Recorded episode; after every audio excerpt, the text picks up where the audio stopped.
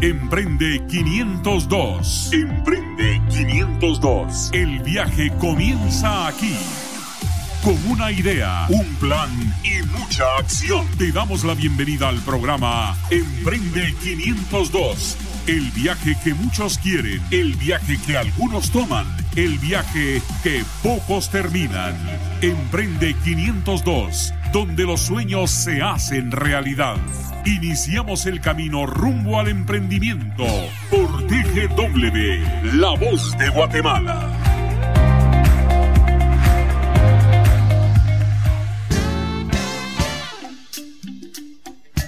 Muy buenos días, querida radioaudiencia de TGW, La Voz de Guatemala.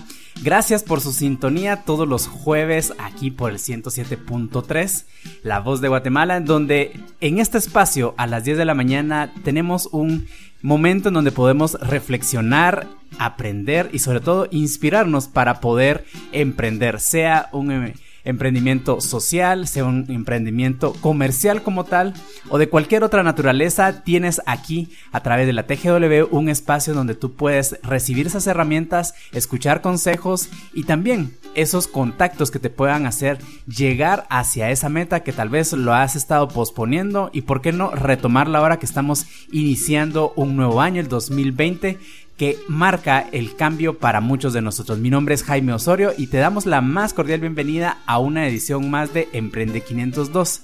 Te quiero recordar también que eh, estamos en varias plataformas de podcasting para que puedas escuchar esta edición si en caso ahorita vas a entrar a tu trabajo, a alguna reunión, llegaste a tu destino, la gasolinera, lo que sea y quieres repasar estos conceptos, nos puedes buscar básicamente en Spotify. Ahí eh, constantemente estamos actualizando nuestro perfil para que puedas escuchar de nuevo eh, todo lo que hoy vamos a hablar y también compartirlo con tus amigos, tus contactos, tus familiares que de pronto le pueden servir para llegar también a alcanzar esa meta. Hoy me acompañan personalidades que seguramente van a marcar tu mañana en este día. Y quiero empezar por mi lado derecho para que ustedes se vayan imaginando cómo está hoy conformada la alineación. Tengo a mi amigo Dorian Carcus de Acegua, al que le damos una calurosa bienvenida. Bienvenida, Dorian. Gracias por la invitación, un gusto estar nuevamente por acá. Si él ya es, ha sido visitante, ya creo que le vamos a dar su gafeta de staff. Por favor. vamos a hacer la solicitud. Bienvenido, Dorian. Y básicamente, ¿a qué te dedicas? Cuéntanos y contextualízanos. Ok. Este, pues primero eh, agradecerte por la oportunidad de estar aquí nuevamente. Eh, yo pertenezco a la Asociación de Emprendedores de Guatemala. Somos una asociación sin fines de lucro que lo que queremos es eh, reducir el fracaso de los emprendedores en Guatemala. Yo personalmente me dedico a lo que es la transformación digital y todo lo que es el marketing digital, que es donde es mi expertise. Y en eso pues también apoyo a los que son emprendedores y pequeñas y grandes empresas, ¿verdad? Buenísimo, por ahí pueden buscar el, podcast que tuvimos con Dorian hace algunos meses, que fue increíble su experiencia de vida, vale la pena repetirlo. A mi lado izquierdo tengo a un queridísimo amigo y hermano eh, y el coordinador de este sueño que se llama Emprende 502, es Henry Vicente, al que le damos también una bienvenida. Hola Henry, ¿cómo estás? ¿Qué tal, Jaime? Gusto en saludarte y audiencia, gusto en saludarles una vez más. Y, nosotros también nos dedicamos, somos una organización sin fines de lucro. Vaya. y apoyamos también pequeñas, medianas y grandes empresas. De todo. ¿Perdón? De todo. De todo un poquito. Se reparan zapatos. Se reparan zapatos. Sí, también vendemos en Amazon también. Ah, o queremos ah, vender en ah. Amazon.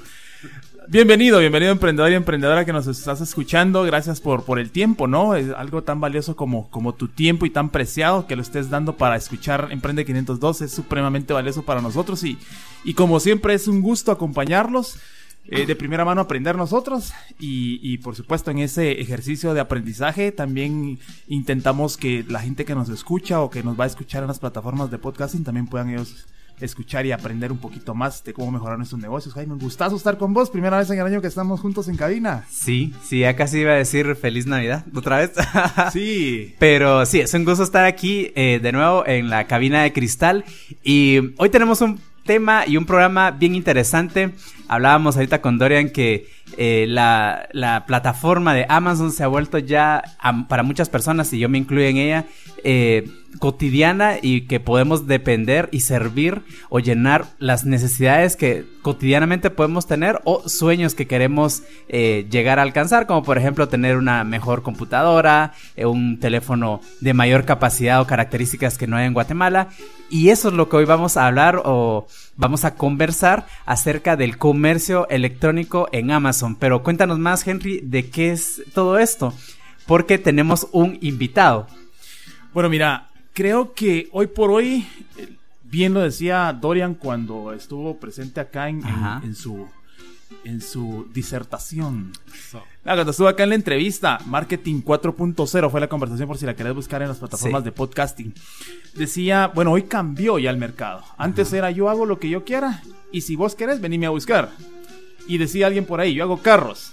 Pedime cualquier color, te lo hago en tu color siempre y cuando sea negro, decía alguien. Así eran los negocios antes, ahora no. Ahora los, los mercados cambiaron y ahora podemos nosotros interactuar con un proveedor que está al otro lado del mundo, donde allá ahorita es de noche y acá es de día. Podemos interactuar allá y podemos hacer negocios allá.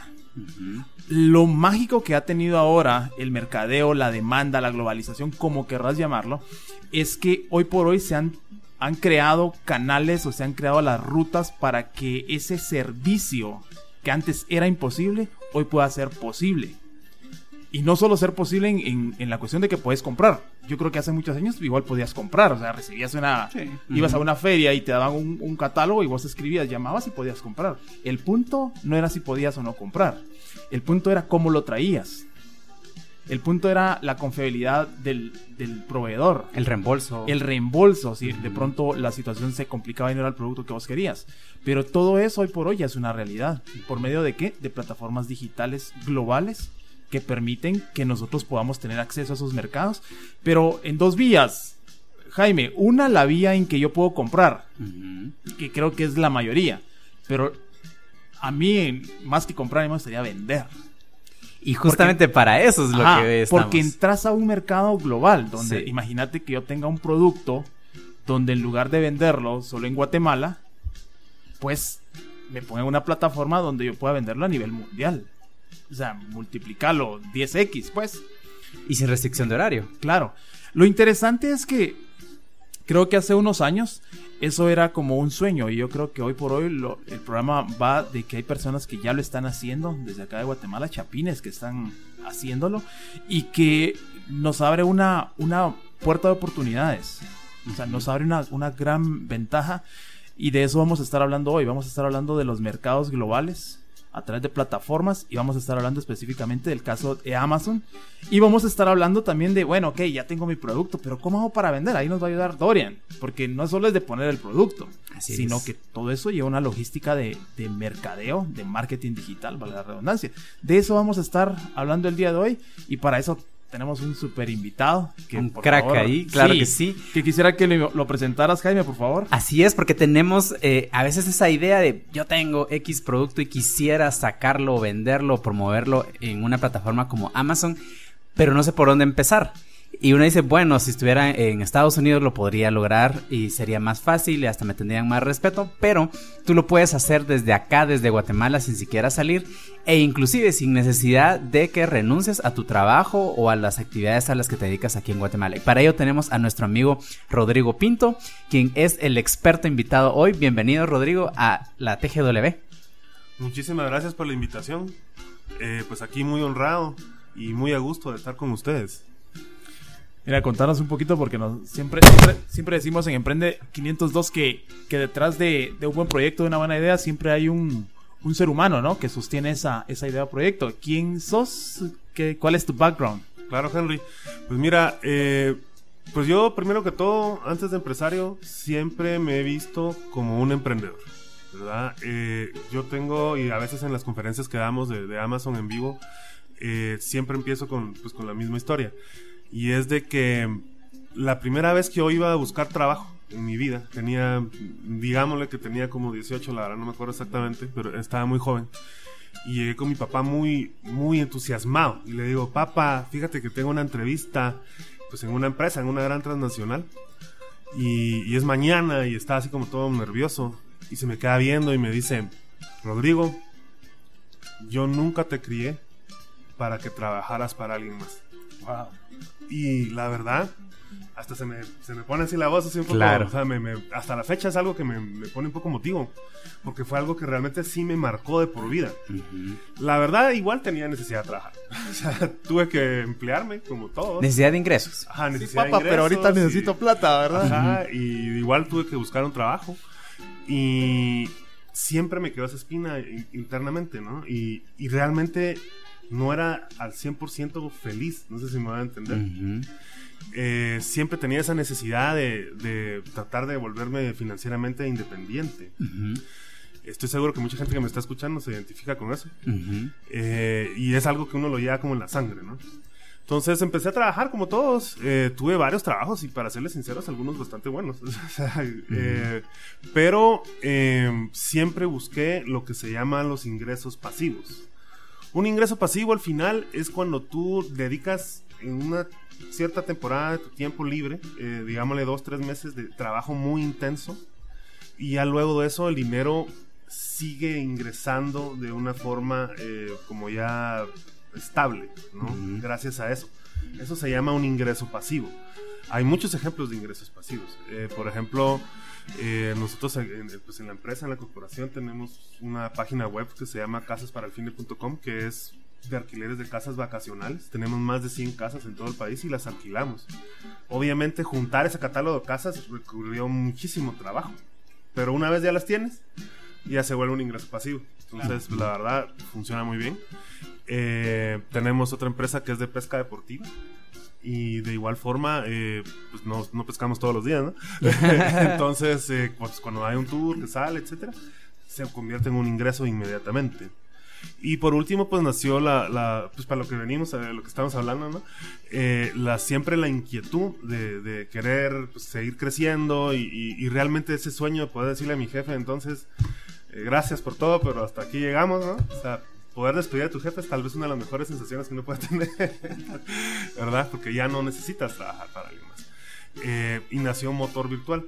Motor Virtual al final es una empresa que se dedica a comercializar productos de todo tipo en la plataforma más grande del mundo de e-commerce. En otras palabras, Amazon. Eh, les voy a ser sincero, ha sido un camino así que sube y baja, ¿no? Eh, no ha sido tan, tan fácil, eh, mucho aprendizaje en el camino. Hemos tenido, y de hecho nuestra primera experiencia fue un gran fracaso, eh, pero luego de eso, pues fuimos aplicando todas las lecciones y gracias a eso, pues hemos ido creciendo poco a poco. Ahora, eh, pues ahora, pues estamos muy enfocados en eso. eh, estamos siempre buscando productos nuevos, eh, buscando emprendedores, buscando empresarios que quieran también aprender a hacer esto y ir creciendo nuestro catálogo de productos que los colocamos no solamente en Estados Unidos, en Amazon.com en Estados Unidos, sino en Canadá, en México, en Europa, en Asia. Eh, la verdad es de que Amazon sí te abre las puertas a poder tener una marca mundial. O sea, realmente sí sucede y el concepto de un ingreso pasivo, de que te acuestas con un, un saldo en tu cuenta y amaneces al otro día y hay más sin que hayas hecho nada, sí es real y Wow. sí sucede. Ujú.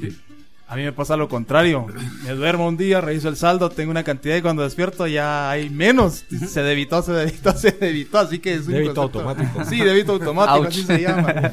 Genial. Creo que leíste mis preguntas porque justamente te iba a preguntar lo de motor virtual. Entonces, hablemos de, de mercados globales porque creo que cuando hablamos de mercados globales nos tiemblan las piernas. Pero se puede hacer. O sea, ¿qué es lo que, lo que de pronto nos da miedo, pero que no es tan cierto como lo imaginamos que, que va a ser en un mercado ya global? Claro. Pues siempre existe el concepto de la globalización, que es lo que ustedes hablaban justo al principio del bloque, en que pues que realmente comerciantes han habido toda la vida. Eh, desde la época de la colonia, ¿no? Que compraban especias y las exportaban a otros países, etcétera. O sea, desde entonces existe realmente el comercio internacional. Sin embargo, hoy en día todo está, todo está cambiando. Eh, ya no, el mercado ya no se comporta de la misma forma y eso se debe al e-commerce. El e-commerce al final es un mercado igual que todos los que conocemos, solo que está en línea, es, digital, está dentro de tu computadora o inclusive dentro de tu dispositivo. Yo creo que, así como lo pintas, parece muy bien. Eh, digamos, en la experiencia que tenemos en la Asociación de Emprendedores, eh, muchos, muchos emprendedores quisieran tener un poquito más de expansión en sus mercados. En Guatemala realmente nos está costando un poco porque tenemos bastante limitantes en cuanto, eh, ¿qué te digo yo? La seguridad que tiene la gente al ingresar sus datos en la tarjeta de crédito, las pasarelas de pago no son tan flexibles y aparte de eso, pues el mercado es un poco más reducido. En Amazon ya hay confianza, ya existe. Es correcto, sí. Entonces, existe una oportunidad clara en cuanto a los emprendedores puedan vender sus productos ahí. La respuesta corta es definitivamente sí. O sea, sí se puede vender. Eh, obviamente no es, como diría mi papá, de soplar y hacer botellas, ¿no? Eh, o sea, sí tiene ciertos procesos que seguir y pues, ciertos requisitos que cumplir, pero honestamente todo se puede vencer. Eh, ahora bien, sobre el e-commerce solo quería hacer una observación. La primera tienda a nivel mundial de, de ventas en línea se abrió en 1991. Leo- el Amazon se inauguró en 1994. Y Amazon abrió las puertas a vendedores o terceros vendedores, o sea, gente ajena, que pudiera vender a través de la misma eh, plataforma en 1999. Wow, Guatemala. cinco años probando. Exacto. Guatemala, pues la verdad es que no existe una fecha así oficial, ¿no? Pero yo calculo que realmente el, el tema del e-commerce empezó de una forma formal, más o menos hace como tres años. O sea, es realmente. Y te referís, nuevo. te referís a formal cuando sí ex- existe toda la trazabilidad de, de una transacción, o sea, desde, Correcto, desde una- hacer, hacer la captación digitalmente, y llevarlo a algún lugar, algún landing page o algún sitio, hacer la venta, hacer el pedido, pagarlo en línea y por supuesto hacer el, el shipping y, entregarlo. Sí, de hecho, como digo, las, hay una un concepto que se llama las pasarelas de pago Sí, o los famosos carritos de compras. claro. ahí es donde hasta hace poco realmente se han estado abriendo eh, las posibilidades. Hoy en día hay muchas empresas que te ofrecen lo que se llama un- una pasarela pago, un POS virtual, donde de una forma segura, eh, la información encriptada, etcétera, la información que tú pones en tu tarjeta, etcétera, sí es segura. Y de hecho ya hay páginas web guatemaltecas que están pues básicamente abiertas al mundo y puede la gente comprar en línea. Eh, como les digo, es relativamente nuevo, pero sí está creciendo en un, a un paso acelerado. De hecho, lo que es eh, la gremial de, de comercio electrónico en Guatemala, que es, pues la verdad está, es la hija pequeña, se decir, de la Cámara de Comercio, dice que el crecimiento del año pasado a la fecha es del 127% de empresas que están vendiendo en línea. ¿verdad? Ahora bien, estas empresas que venden en línea de las que estamos hablando son empresas que venden aquí en Guatemala, que es un mercado, pues la verdad es un muy buen mercado, somos la economía más fuerte de la región, pero nos quedamos muy, muy pequeños comparado con el comercio mundial. Por ejemplo, Amazon vende 4.2 billones de dólares, billones con B, al año. Y sigue todos los años con un crecimiento de más del 250%. O sea, rompe sus propios récords todos los años. Por ejemplo, ahorita para Navidad, o sea, la época alta, el, top season que le dicen, el peak season, literalmente Amazon le mandó un correo a sus, a sus proveedores, o sea, a todos los vendedores, de que por favor ya no mandaran más productos, que se iban a dedicar solamente a despachar porque la demanda era tan alta que ya no podían recibir mercadería nueva. Sea, eso nunca había pasado, o sea, porque realmente está creciendo tanto y es tan fuerte la demanda.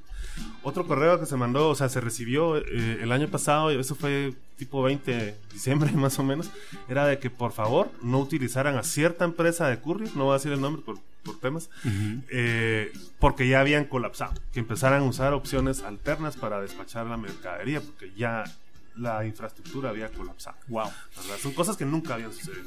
Hablemos un poco de entonces estos primeros pasos. De- nos preguntaba Dorian, ¿será que se puede? Contestaba sí, ha- hay una oportunidad ahí. ¿Cuáles entonces serían esos primeros pasos que yo como emprendedor tendría que dar? Y ojo, hablo de esos primeros pasos asumiendo que yo ya tengo un producto bien establecido, que ya generé mis códigos, que ya tengo un producto formal, no que voy a intentar hacer algo ahí. Ya soy un... Que ya em- tengo costos, Ya todo. tengo costos, ya tengo mi costeo, o sea, ya soy una empresa funcionando y operando.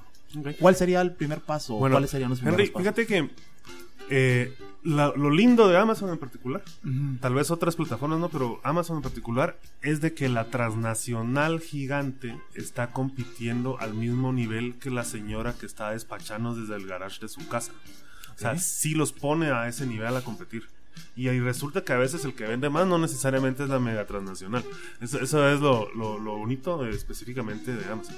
Ahora bien, definitivamente hay requisitos, tienes toda la razón. Eh, hay legales, hay operativos, hay logísticos y, Claro. y de publicidad y de PPC, etcétera, que vamos a hablar extend- Sí, empaques y extendidamente, todo ¿no? ese tipo de cosas. ¿no? Ahora bien, les voy a ser sincero y ahorita mucha gente se va a quedar, bueno, ¿y para qué estamos hablando de esto? Si con la noticia que les voy a dar. Existe un listado de 80 países que está autorizado para vender en Amazon. Y creo que Guatemala. Ajá, y irónicamente, Guatemala no está en ese listado. Se podría decir que estamos en la lista roja. Sí. Cuando uno viene, y eso me pasó a mí en algún momento, eh, que empecé con la inquietud de querer vender en Amazon y me topé con esa noticia, prácticamente cerré mi computadora, ¿no? Dije, bueno, ya, aquí se murió mi, mi intento y mi emprendimiento. Cabal. y así se queda la mayoría. Pero no, en realidad, sí se puede. Lo que toca es, es como tratar de vencer algunos paradigmas y algunos unos, eh, retos. Y la forma en que se resuelve, y como relativamente obvia, pero poca gente la piensa de forma inmediata, es, bueno, pues me consigo un socio de uno de esos 80 países que sí está autorizado. ¿Sí? Porque Amazon al final no prohíbe los, pro- los, productos guatemaltecos. Lo que prohíbe es que El responsable... No, no, el origen está autorizado. Mm. Que el responsable de la cuenta, o sea, el que metió sus datos, como cuando tú abres un correo electrónico en Gmail, por ejemplo, que metes tus datos y todo, pues esa persona que está metiendo esos datos tiene que ser de uno de los países autorizados. Entonces, al final, lo que haces es asociarte con una persona así, ¿verdad? Ya la interioridad de la, de la sociedad es totalmente tema. Ajá, libre, puede ser casi que el favor que te están haciendo. Que de hecho, en mi caso personal, tengo, tengo más de una cuenta vendedor. Eh, la primera fue literalmente un favor. O sea, me hicieron el favor. No había realmente acciones de una empresa ni nada, sino simplemente me ayudaron. Eh, yo estoy seguro que de esos 80 países, eh, todos los que estamos escuchando y, y hablando, conocemos por lo menos a una persona. O sea, la verdad es más de, de levantarse, ir a hablar con esa persona, proponerle el negocio, pactar algún tema ahí interno, ¿no? Y esa persona te tiene que compartir al final sus documentos de identificación que te los piden para validar que realmente seas una persona originaria de ese país. ¿no? ¿Qué países están? Pues la un montón. O sea, eh, pero aquí cerca, eh, pues obviamente Estados Unidos, Eh, México, está El Salvador, está Honduras, está Costa Rica, está Panamá. Entonces, eh, y de ahí muchos otros países de Europa, de Asia, de África, o sea, hay un montón. Eh, hay países que la verdad llaman la atención de por qué ese país sí está autorizado y Guatemala no. o sea, porque son países entre sí relativamente conflictivos y, y nosotros no. Entonces, ¿por qué? Eh, lamentable- ah, lamentablemente Amazon tampoco te dan explicaciones así como que muy amplias de por qué toman sus decisiones. Simplemente lo hacen y ya. ¿no? Pero, eh, como les digo, o sea, te, te entregan la documentación y esa es la que cargas en tu computadora para abrir la cuenta. ¿verdad? y, y con eso consigues tú tu cuenta de vendedor. Ahora bien, eso es paso uno como de 100 pasos. No, no, no. 1.11. Ya, No, nos, no. ya nos asustó. Me sonó No, a tesis. ¿eh? No, no, no, no, eso es broma, no. Pero, o sea, realmente es el más difícil. Eh, es el que psicológicamente tienes que vencer primero, ¿no? Que es el de asociarte con alguien. Mucha gente, pues ahí cree que tal vez no le, no le agrade la idea, pero lamentablemente, por el momento, sí es una necesidad, ¿no? Ok. En cuanto a tecnología, digamos la tecnología que yo debo tener. Pues lo que debes tener es una computadora con acceso a internet. Ok. O sea, la verdad. eh, Que no es astral, o sea. no es nada del otro mundo. Eh, y pues tal vez un celular, porque de, de vez en cuando tal vez te van a, te, van a- te pueden llamar, puedes recibir una llamada de Amazon que te den alguna consulta Ah, ok.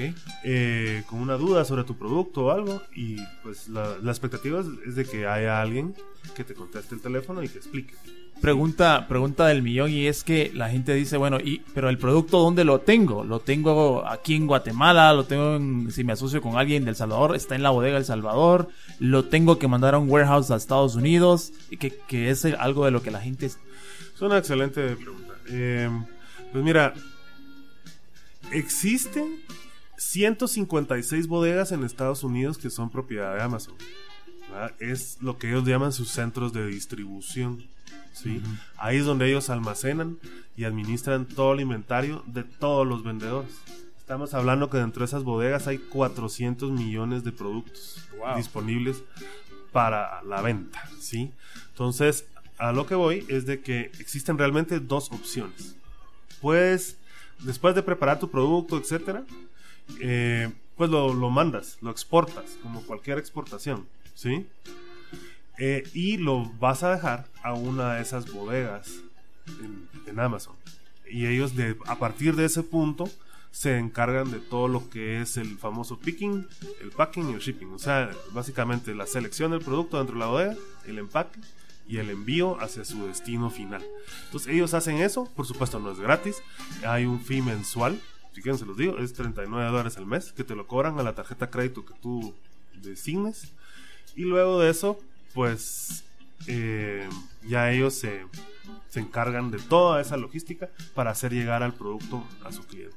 Ahora bien, Amazon igual, como les digo, no solamente se dedican al almacenaje y al envío, ¿no? Sino Claro. ellos también cobran una comisión por cualquier cosa que se venda dentro de su plataforma.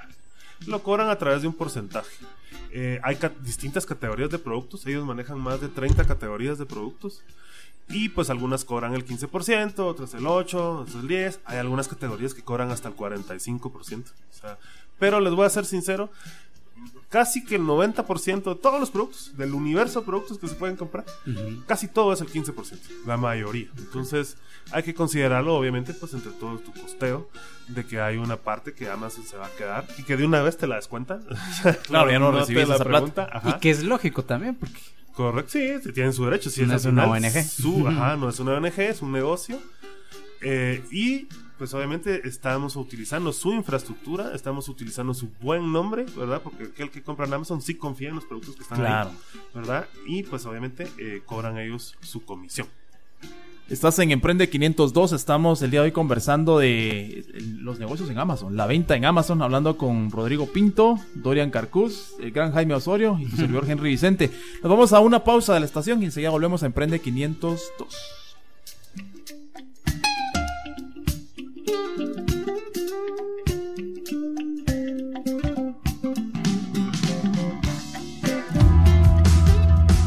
Después del corte, continuaremos en este viaje rumbo al emprendimiento. Emprende 502 por TGW, La Voz de Guatemala. Estás escuchando el programa donde los sueños se hacen realidad. Emprende 502 por TGW, La Voz de Guatemala. Estamos en Emprende 502 aprendiendo hoy de cómo eh, entrar a esas plataformas globales como Amazon con una interesante conversación con Rodrigo Pinto. Nos acompaña también Dorian Carcuz de Acegua y el gran Jaime Osorio, tu servidor Henry Vicente. También te agradecemos tu interacción en las ah, plataformas ah, sociales como Facebook, búscanos como Emprende 502 Radio, estamos en Instagram como Emprende 502, LinkedIn Emprende 502, sitio web emprende502.com. TikTok. Eh, TikTok todavía no, Todavía no. Dorian, Dorian no se ha animado a hacer los videos de TikTok, pero próximamente hoy lo vamos a convencer. Vamos a empezar. gran Sí. fichaje hoy. Sí, hoy lo vamos a convencer. Y si querés escuchar nuevamente este programa, pues recomendadísimo que lo escuches en las plataformas de podcasting iBox, Spotify, Anchor, Tuning Radio y Google Podcast. Así que no hay excusa para pues eh, seguir creciendo.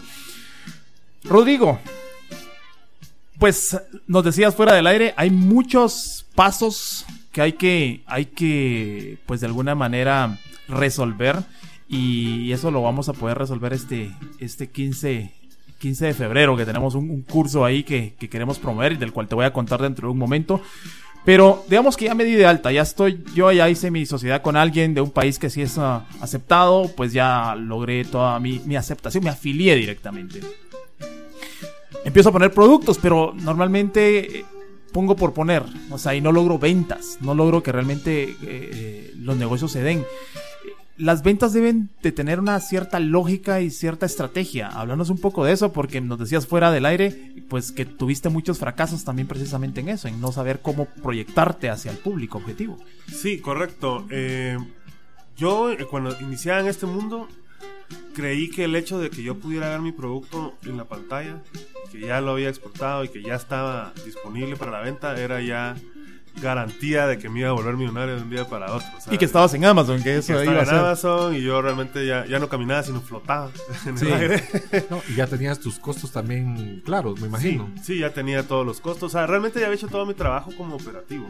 Pero realmente eh, mi primer eh, ejercicio que lo hice con unos amigos fracasó totalmente. O sea, realmente fue un, un literal fracaso. Perdimos dinero, eh, frustraciones, nos empezamos a tirar casi que los platos y nadie entendía realmente qué es lo que estaba sucediendo. Y eh, pues la verdad es que sí me tocó tomar la decisión, en mi caso, de decir, bueno, pues sí logré percibir que lo que había logrado realmente era, era un logro. Aunque no se había vendido nada, era un logro realmente tener eh, los productos a la venta. Estamos hablando que fue hace unos años, cuando todavía no había tanta gente, porque ahora hay bastantes vendiendo. Y me tocó investigar, cosa que fue lo que no hice, qué hacer para que tu producto realmente sí se venda en Amazon.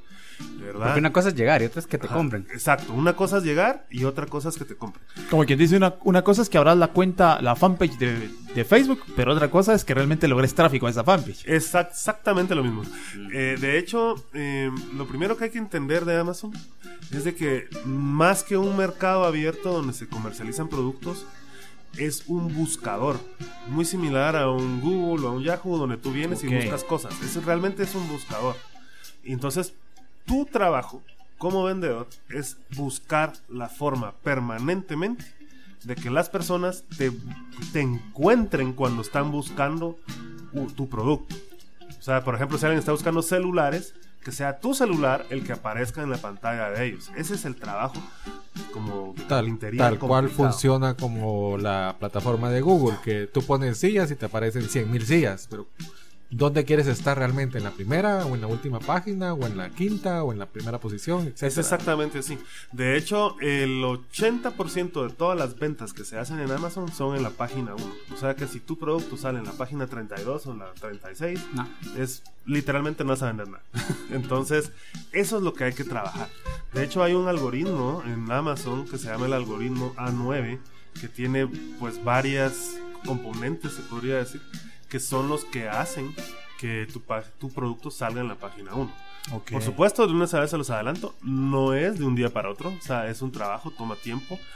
Te- pues, de- y obviamente depende de tu presupuesto, puedes acelerarlo o lo puedes llevar relativamente despacio. Nos estás diciendo que esto es pagado entonces, o Sí. puede ser orgánico. Eso iba pronto. De hecho, hay dos formas, ¿no? Está el, el- el santo grial es que tu, que tu producto salga de forma orgánica, o sea, sin pagar, en la página 1. Eso sería así como que lo ideal. Eh, pero no, Amazon funciona de una forma muy similar a Facebook, en donde tú pagas publicidad adentro y conforme te están buscando, eh, por, si regresamos al ejemplo de un celular, ¿verdad? Eh, ponen celular y, y sales. Eh, en un principio es pagado y conforme vas subiendo tu rating o, o tu ranking de tu producto, eso, eh, Ranking de venta. de ranking venta. basado en venta. O de búsqueda. No ranking basado en visita al producto. Es ranking de venta. Exactamente, o sea, entre más te compran, más frecuentemente sales en la página 1. Eh, la verdad es que hay muchos componentes de ¿Y los reviews? La- las, Excelente opiniones? pregunta. Eh, los reviews es tal vez la- lo más importante, porque ahí es donde la gente te califica si tu producto es bueno o es malo, y obviamente si todo el mundo te está calificando que eres muy malo, te va, no vas a salir en la página 1. Entonces, eh, de hecho, hay muchas estrategias de cómo obtener tus primeros reviews y cómo lidiar con un review malo también, porque a la larga lo que se busca es esa cierta interacción entre el vendedor y el cliente y que se vea ahí. Que se valide. es- ajá, que se valide, que le expliques le pidas disculpas, de- depende realmente qué haya sucedido, ¿verdad? Pero que sí se vea esa trazabilidad y, y ese movimiento y ese cruce de palabras, etcétera. Ahora te, te pregunto, por ejemplo, así como aquí en Guatemala nosotros ponemos los comentarios solo cuando están malos. Cuando nos trataron mal, entonces Sí, lo de raro ponemos. un buen comentario. Claro. un buen Te comentario. corrijo, Darian. Yo sí pongo, miren, me funcionó. Pero digamos, excelente. pero aquí vemos Sí. cuatro y de cuatro solo sos Sí, vos. eres o sea, la es un excepción. Y, lo- 25%. y los pongo en inglés y en español. Ah, Porque bien. a veces pasa de que Ah, en todo está en inglés, ¿verdad? Ajá, el comentario y uno, si uno medio sabe, pues ahí va leyendo. Pero si realmente la gente no sabe mucho o no entiende, pues yo sí les pongo en español, miren, está genial, que no sé qué. Me pasó ahorita con unos, unas cuestiones de mi consola que venía un vidrio templado que no decía en la venta. Entonces, qué genial que hayan incluido esto y esto. Pero fíjate que el caso de Chapines poniendo reviews en Amazon es diferente. Porque yo he preguntado, y los Chapines sí ponen en Amazon. Pero lo que sucede es que el servicio al cliente, perdón, pero es tan pésimo en Guatemala que entonces cuando tenés la interacción con una plataforma como Amazon es wow, pero para el americano no. Para el americano ese es, el normal. estándar. Es- entonces él no va a poner el review porque es, es lo mínimo que tienen que hacer. Para nosotros como latinos decir, está en Estados Unidos y me lo trajeron, me lo trajeron bien y todavía me dieron esto y me dieron esto y me dieron esto. Wow.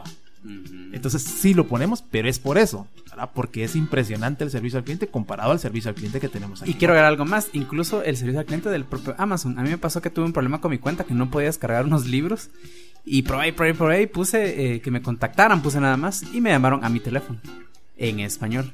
Ah, ¿Qué, qué es lo que sucede? Mira esto y esto, está en su computadora así, bueno, haga esto, ta, ta, ta.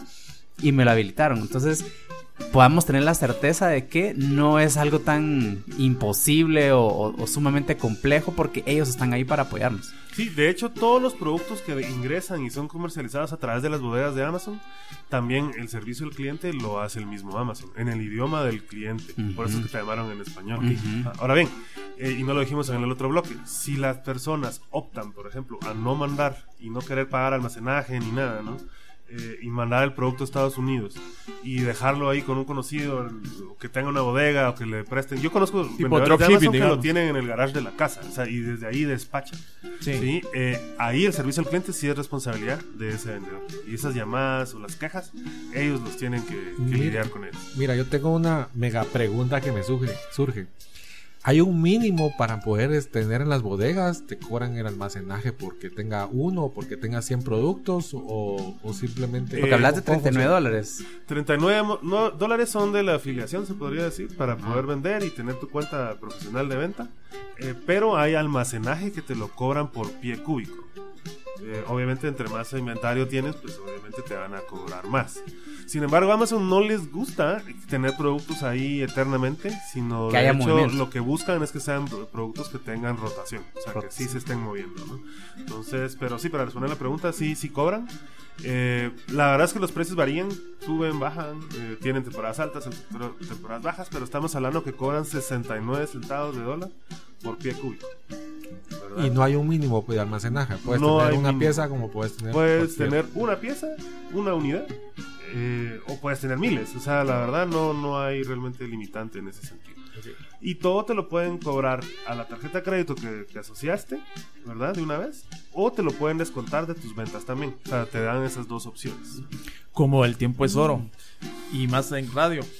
Bueno, hablábamos entonces que no solo es de que yo me logre abrir mi cuenta y logre estar ahí, sino que tengo que tener una estrategia. Sí. ¿Dónde, cómo puedo entonces yo aprender esa estrategia si de pronto tengo que de alguna manera eh, ser eh, meterme dentro del, del- del algoritmo para que pueda ser visible, ¿no? ¿Cómo lo puedo hacer? ¿O ¿Dónde más va? ¿Dónde lo puedo aprender? Porque al final de cuentas es, ok, ah, sí, yo sé que hay que hacer un algo, hay que entrar ahí en el algoritmo, sí, pero ¿cómo lo hago? ¿Dónde lo Claro. hago? Eh, motor virtual, eh, a partir del año pasado, a principios del año pasado, tomamos la decisión de empezar a compartir nuestro eh, conocimiento. ¿sí? Eh, damos cursos, ¿verdad? Donde explicamos en excesivo detalle todos los requisitos, desde el tema logístico, el operativo, el tema legal, etcétera, el tema de la estrategia de lanzamiento, cómo diseñarla. Eh, todo eso nosotros lo explicamos. Eh, y de hecho nosotros ahorita el 15 de febrero vamos a tener un curso. Sí, ahorita vamos a... Mira, o- otra pregunta que, que pasa mucho con los emprendedores cuando quieren hacer ventas en el extranjero. ¿Cómo hago para tener mi dinero en Guatemala? Porque estoy vendiendo en Estados Unidos o en cualquier lugar, en España, en Canadá, pero ¿y el dinero dónde lo tenemos? ¿Cómo hacemos para traerlo? En bitcoins, no. No, no, no. eh, Amazon transfiere a la cuenta que tú indicaste cuando abriste tu, tu cuenta a cada 15 días una transferencia ACH. Pero pregunto, ¿en- ¿esa transferencia va a ser al país de origen donde se abrió la cuenta? Digamos, si yo tengo un socio en El Salvador, va a ser a El Salvador. Sí, va a ser a don- básicamente a donde tienes tu socio, ¿no? O sea, si tu socio está en Estados Unidos, va a Va a ser transferir en Estados a. Estados Unidos. Eh, si tu socio está en Panamá México. o México, pues va a transferir ahí. Eh, ¿En la moneda que le pides o viene en dólares?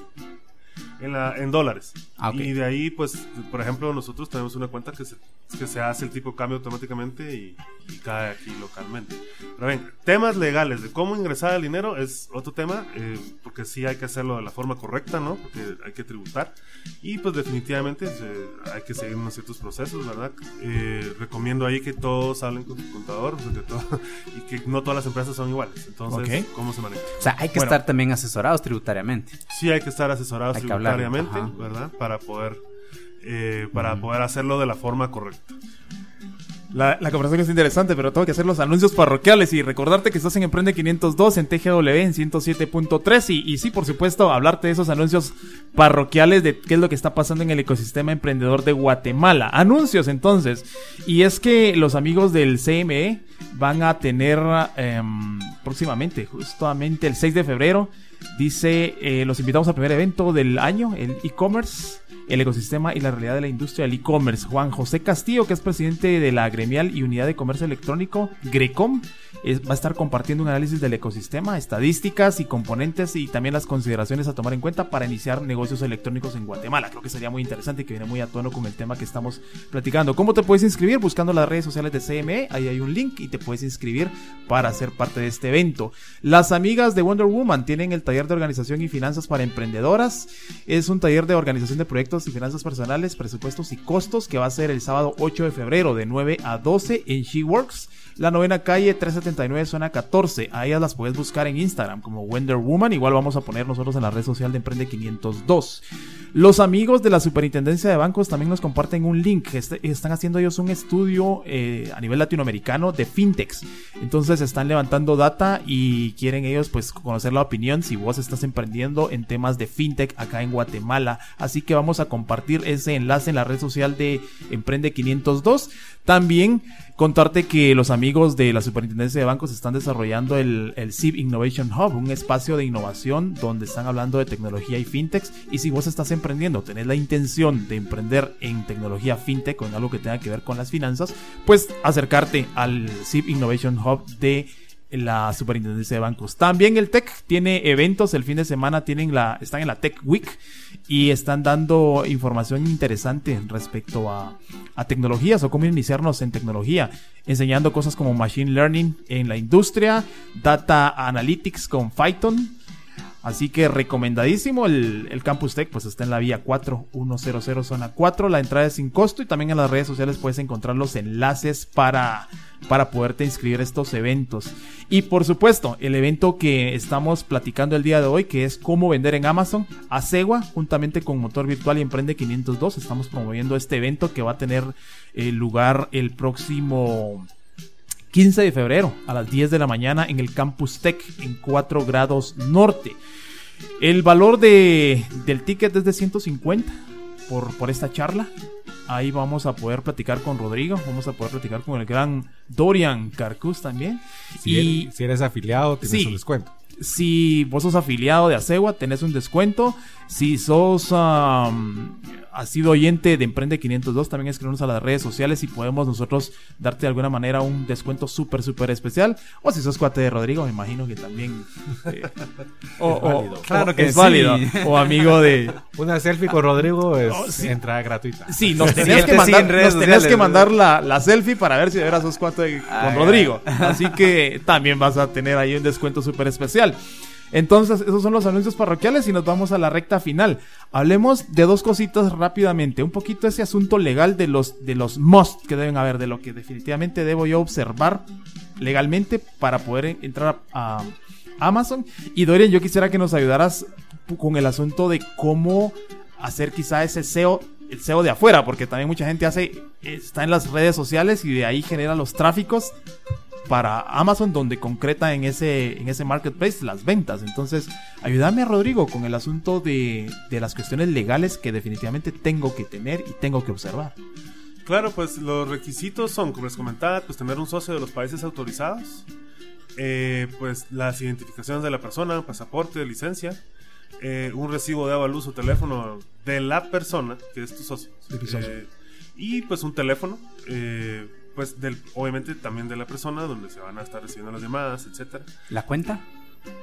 Y claro, perdón, y la cuenta de banco donde van a depositar el dinero. ¿verdad? Entonces, todo eso va muy de la mano del país de origen de tu socio. Eso es realmente lo único que tienes que Y ocupar. quizá le agregaría yo la logística de la, de la cuestión de la exportación, ¿no? Claro, eh, ya hablando de los productos, eh, lo que necesitas es eh, que tus productos tengan un código, un, un- UPC, ¿verdad? es un código de barras, ¿verdad? Y necesitas, obviamente, si es un producto comestible o algo así, pues que tenga su registro sanitario para poderlo exportar.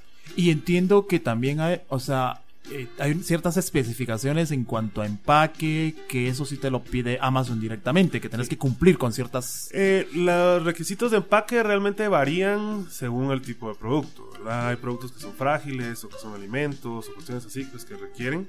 Eh, todo eso lo explicamos, sí, además detalladamente en el curso. Pero sí, esa- hay que cumplirlos. la información es bastante simple de obtener, es pública y depende de la categoría, pues así son los requisitos. Pero a la larga lo que hay que pensar es de que tu producto debe sobrevivir el viaje. No solo el viaje de exportación, sino el viaje en De entrega. ajá, de entrega hasta la casa de la señora que compró tu producto al final. ¿no? Entonces, eh, es lo único que hay que tener como en consideración. real- realmente. Perfecto. Hablemos entonces ya en este en esta recta final de cómo hacemos ese mercadeo digital, ese marketing digital para que realmente mis productos puedan tener suficiente tracción en esas plataformas. ¿Cómo Me creen? imagino que lo, lo que, no me imagino, lo que hay son herramientas que te ayudan a, a ver el posicionamiento de las palabras clave dentro del, dentro del buscador, ¿verdad? Correcto. Existe eh, un concepto que se llama keyword o palabra clave, que es básicamente las palabras que está, está utilizando el usuario para encontrar tu producto. Por ejemplo, puede ser eh, zapato de mujer, o podría ser zapato de mujer negro, o zapato de mujer negro de tacón. Entonces, esas son palabras clave, y a esas palabras claves que hay que invertir eh, publicidad directamente. Sí, es en cuanto a la tendencia que hay de búsqueda, ¿verdad? Más Correcto. que, por ejemplo, si mi zapato es, ¿qué te digo yo? Tal vez eh, de alguna característica especial, es más difícil que lo encuentren a que si hay uno con las características más generales que tenga más tendencia de búsqueda, ¿verdad? En realidad tiene que ser un, un mix. Porque te interesa que aquella persona que tiene muy clara la idea de lo que quiere, pues que te encuentre fácil. O aquel que todavía no está como del todo seguro que es exactamente lo que está buscando, solo tiene como una idea como vaga, pues que también pueda encontrarte. Entonces hay que tener ese, ese mix de palabras muy específicas y otras un poco más generales. Y también eh, Dale. hay un sistema de puja también para eso. Sí, las palabras, hay algunas palabras que son más caras que otras, eh, las más populares y que las utilizan muchos vendedores, pues obviamente valen más. Eh, yo he visto palabras claves hasta de 3, 4 dólares por clic. Pero obviamente no, no te tienes que ir por lo más caro, sino por lo más eficiente, ¿no? Y al final, toda la reportería que Amazon te da cuando ya eres vendedor, te dice realmente si estás invirtiendo bien tu dinero o no. Así que se puede realmente, eh, pues ahí sí que tener mucha certeza de lo que estás haciendo. El e-commerce comparado con el comercio normal, natural, la información abunda. O sea, decir no sé o no sabía realmente no es válido porque existen muchas herramientas, algunas gratuitas, otras pagadas, eh, donde tú puedes analizar lo que estás haciendo y ver el desempeño de tu producto, el desempeño de tu campaña publicitaria, etcétera. Entonces, en realidad, es, es cuestión de hacer la tarea, o sea, de, de sentarte y dedicarle el tiempo para que todo el engranaje de tu comercio empiece a dar vueltas y empezar a, a vender. Sí, y aparte que Amazon también te, te ayuda pasivamente. Yo he visto que a veces busco, por ejemplo, un cargador y tal vez no compré nada, solo lo busqué. A los 2-3 días me cae un correo electrónico. Mira, está este otro o también el que buscaste ahorita está 20% Sí, más bajo. ofertas, Eso es interesante. Eso, eso lo hace aleatoriamente o, cierta gente que se posicionó bien los, los elige Amazon entre otros proveedores y dice, bueno, este micrófono que no compraste, tengo estas otras opciones, pero al- aleatoriamente o cierta gente que pagó para aparecer en ese correo que, que, que dice, para hacer el remarketing, ¿no? En realidad es una mezcla de las dos cosas. O sea, eh, por ejemplo, si te está sugiriendo tres, cuatro productos, muy probablemente los primeros dos sí son pagados y los otros dos sí son orgánicos. Eh, pero que también tienen una buena posición Pero y que tienen igual una buena están muy bien atracción en la plataforma. que tienen un buen precio, que eh, tienen muchas calificaciones positivas. Entonces igual vas a aparecer, igual te van a sugerir. Entonces en realidad es una mezcla de las dos cosas. Te- Tendrás ya, casi para finalizar, tendrás el dato de cuántas empresas en Guatemala están ya funcionando en Amazon aproximadamente. eh, realmente no, no existe un dato oficial, pero créanme que no son tan pocos como todo el mundo piensa. Habrá, yo calculo que unos 100, 150 vendedores activos en Amazon hoy en día y el- la cifra está creciendo todos los días. O sea, la verdad, esto es algo que está en boom y viene para mucho, eh, para el futuro. Sí. Bueno, recomendaciones finales para la gente que de pronto dice, bueno, quizás sí, quizás no. ¿Qué le dirías? O sea, realmente creo que hay- aquí hay un asunto de, de vencer miedos y emprender. Claro. De eso se trata. No, el mensaje es, sí, sí se puede vender, no es tan difícil como todo el mundo cree, es más de, así que tirarse al agua y, y- y animarse. Y hay muchas formas de hacer dinero. Si quisieras un minutito, si Sí. todavía se puede, hablar de eso. Eh, no solamente se, se venden productos tangibles en Amazon, no solo es algo que tú puedes tocar. Cosas. sino hay, hay muchas cosas que se pueden hacer. Hay distintos programas. Por ejemplo, eh, para empezar está el arbitraje en línea, que es cuando tú encuentras un saldo de cualquier producto, de cualquier marca, y lo vendes, y hay muchos vendedores vendiendo el mismo producto, y compites por precio, etcétera con esas personas. Está lo que es vender eh, tu propia marca, que es lo que a Amazon realmente le gusta más, que tú desarrolles tu producto, le pongas tu marca y vendas tu marca y la comercialices. Pero no se queda ahí.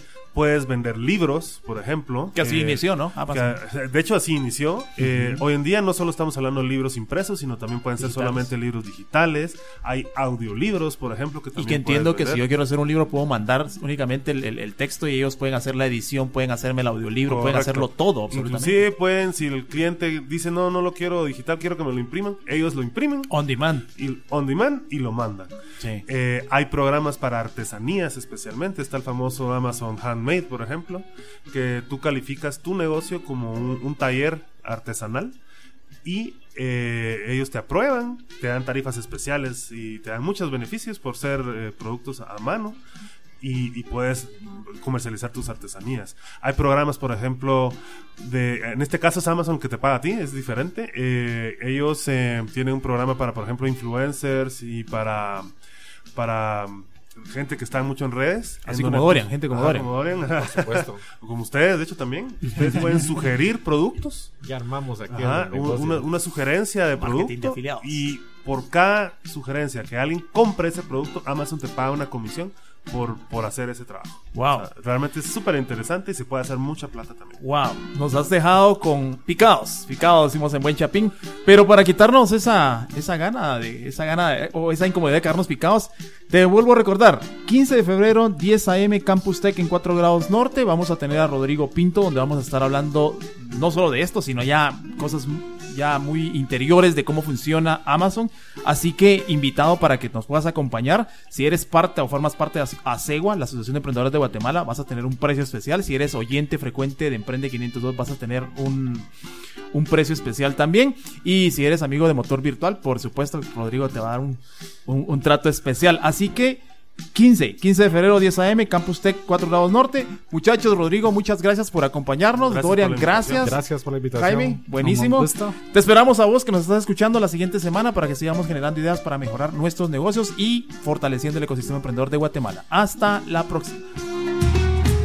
Este fue un viaje al fascinante mundo del emprendimiento.